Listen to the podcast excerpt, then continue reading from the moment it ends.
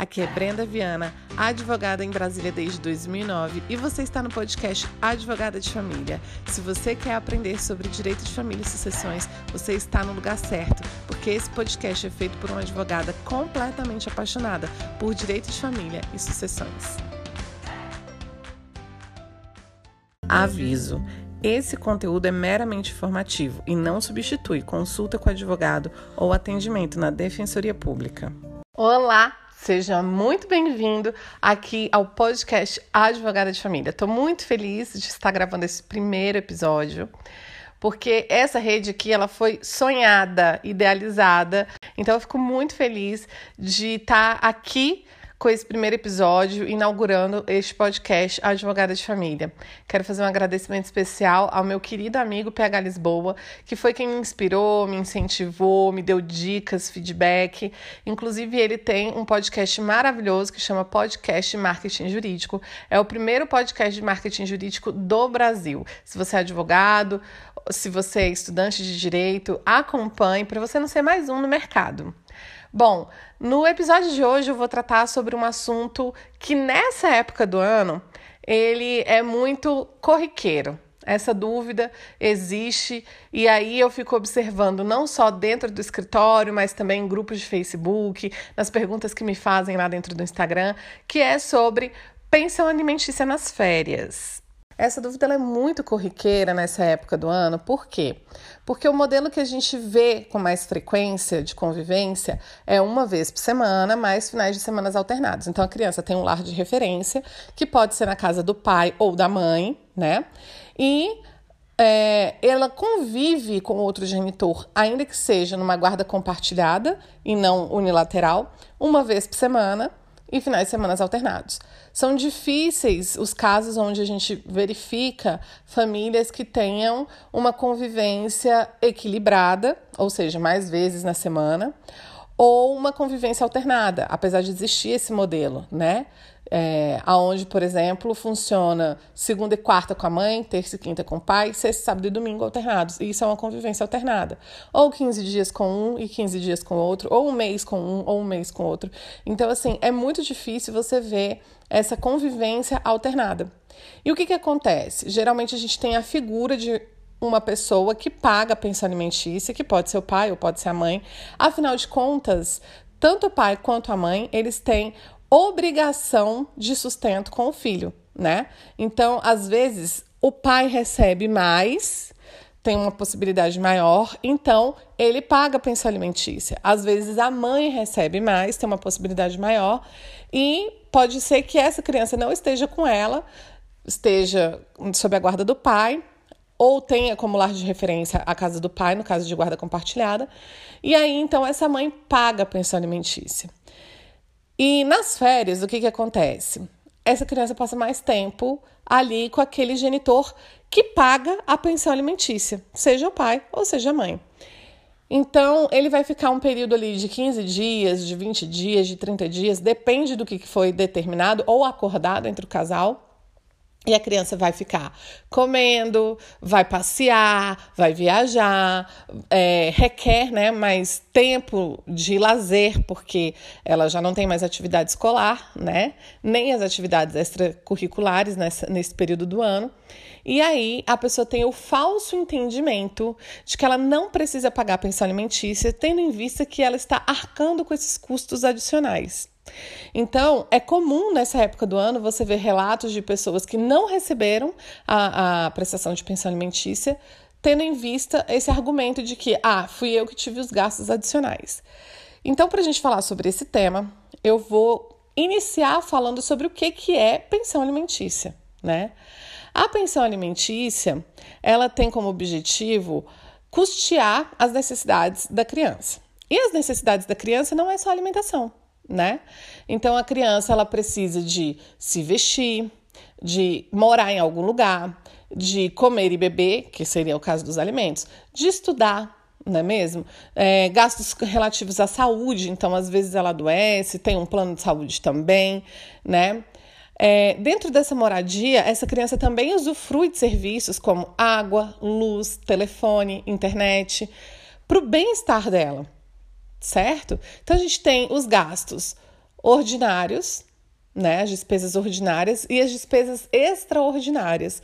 As despesas ordinárias são as despesas corriqueiras, cotidianas que a gente tem, como por exemplo, aluguel, água, luz, internet, é, a, a mensalidade da escola, é, o plano de saúde, atividade extracurricular, essas são, são despesas ordinárias. Você já tem uma previsão dessas despesas mensalmente, né? Você já sabe disso.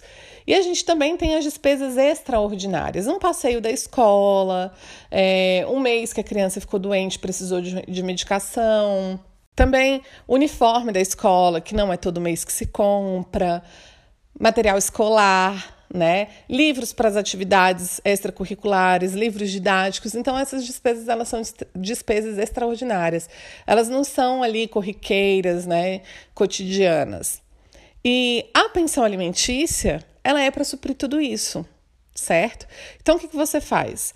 Ah, a criança vai pagar aluguel? Bom, se ela mora ou com a mãe ou com o pai, ela divide, ela rateia esse, esse valor de moradia certo? Porque não seria justo também que a pessoa tivesse que arcar sozinha com aquilo, tendo em vista que às vezes se ela não tivesse filho, ela poderia estar dividindo o espaço com uma amiga ou ela poderia ter voltado para casa de familiares, né? Então vamos analisar aqui uma situação hipotética de um casal, certo? Que tem um filho de 7 anos e esse filho estuda numa escola no período integral, tá? Porque daí as atividades extracurriculares já estão integradas ali dentro da mensalidade da escola.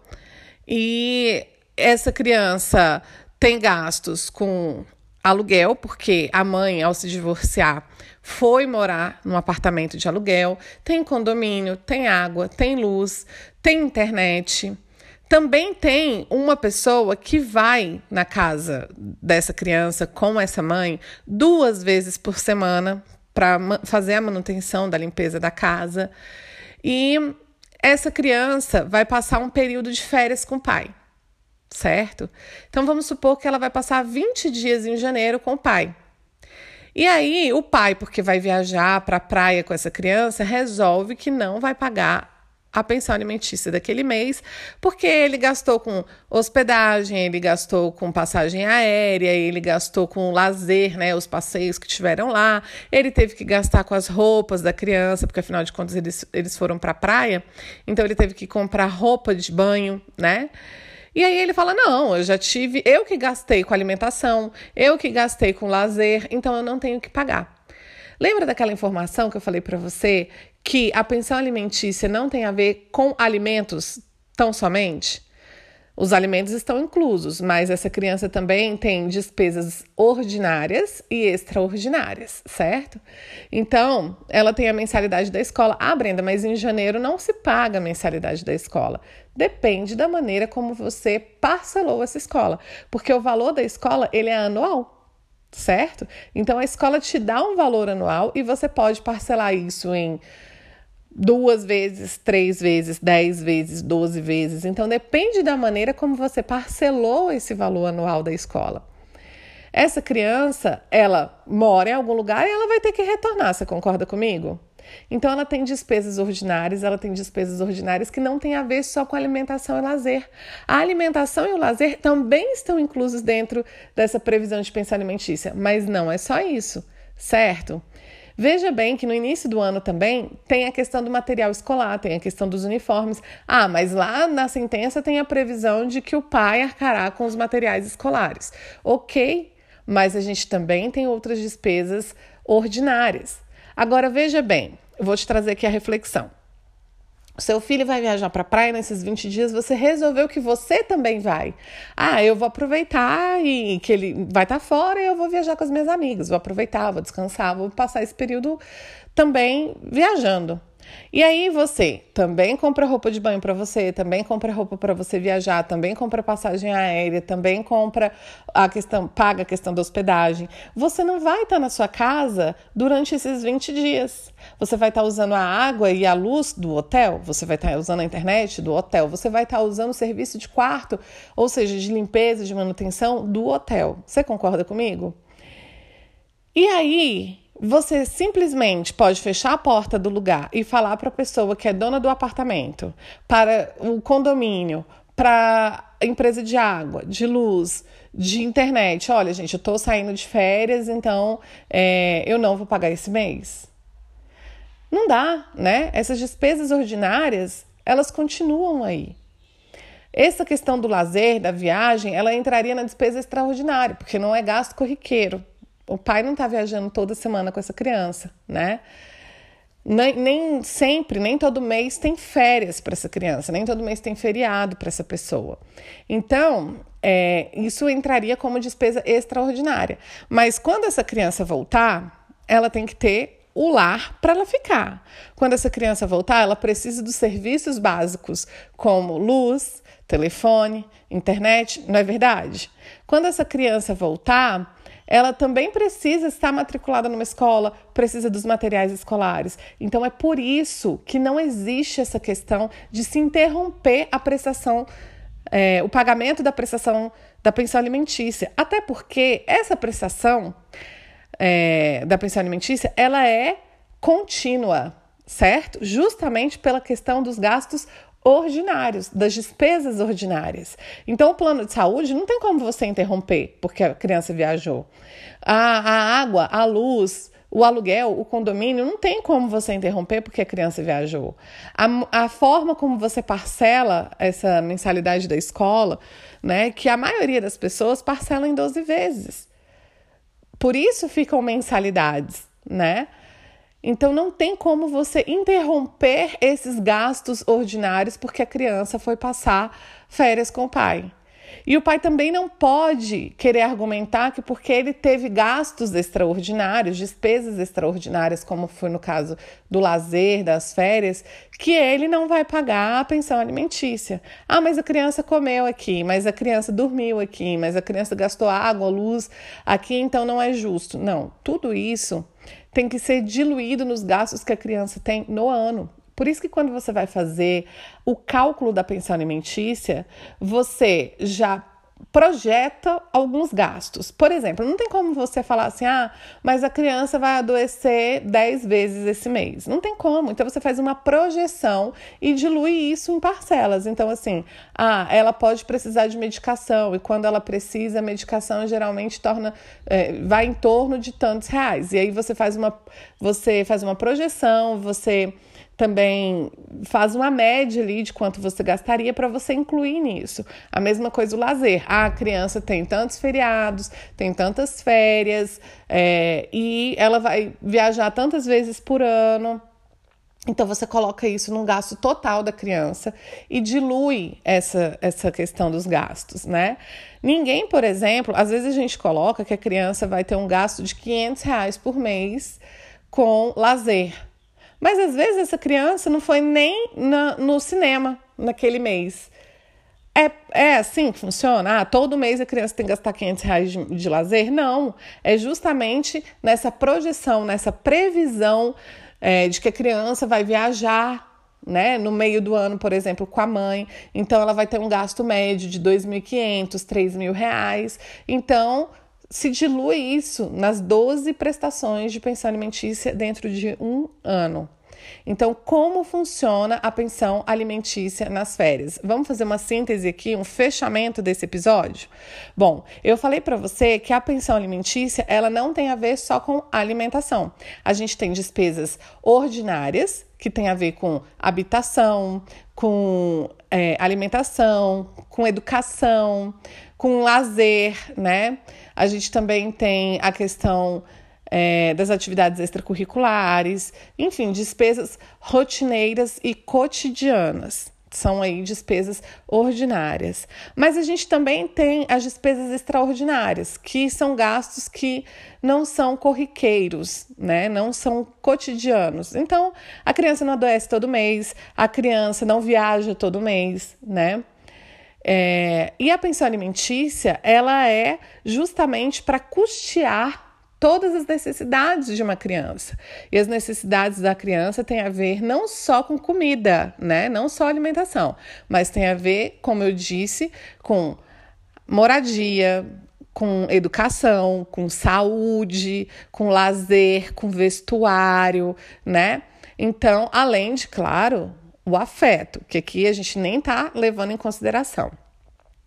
Eu também disse que a questão da pensão alimentícia, quando ela vai ser calculado, a gente faz uma previsão e uma projeção de alguns gastos extraordinários, porque não tem como a gente falar, ah, a criança vai adoecer X vezes no ano. Então, isso é diluído nas, nas parcelas né, de prestação da pensão alimentícia, certo? Então, por essa razão, ainda que o pai fique no nosso exemplo aqui, hipotético, onde a gente trouxe um casal que tinha um filho e era divorciado, e essa criança ficou com a mãe tendo lar de referência, certo? E ainda que esse pai, do nosso caso hipotético, fique ali 30 dias com uma criança, ele não pode interromper o pagamento da pensão alimentícia. Isso por quê? Porque existem despesas ordinárias que não se interrompem pelo fato da criança ter é, passado férias com ele, certo? E como a gente falou, a pensão alimentícia não tem a ver só com lazer ou alimentação. E nesse período de férias, não se interrompe o aluguel, o condomínio, a água, a luz, a internet, o plano de saúde, a mensalidade da escola, não é assim? Então, eu espero que esse áudio tenha te ajudado, que você tenha gostado tá? Do tema de hoje. É, se você quiser trazer alguma sugestão, vai lá no meu Instagram, Advogada de Família, deixa sua sugestão por direct para eu estar tá fazendo aqui os episódios, gravando aquilo que você tem interesse de saber, que você tem interesse de conhecer. Toda segunda-feira a gente tem um episódio novo. Então não esquece de entrar aqui segunda-feira para você entender um pouco mais sobre o direito de família e das sucessões. Se você também está ouvindo esse episódio, tira um print, é, tira uma foto, me marca nas redes sociais para que eu saiba que você está gostando desse material aqui também, tá bom? É, um grande beijo para você e até a próxima! Você gostou desse episódio? Então não se esquece, toda segunda-feira tem um episódio novo aqui no podcast Advogada de Família. Também faça parte das nossas redes no Facebook, Instagram e YouTube, Advogada de Família.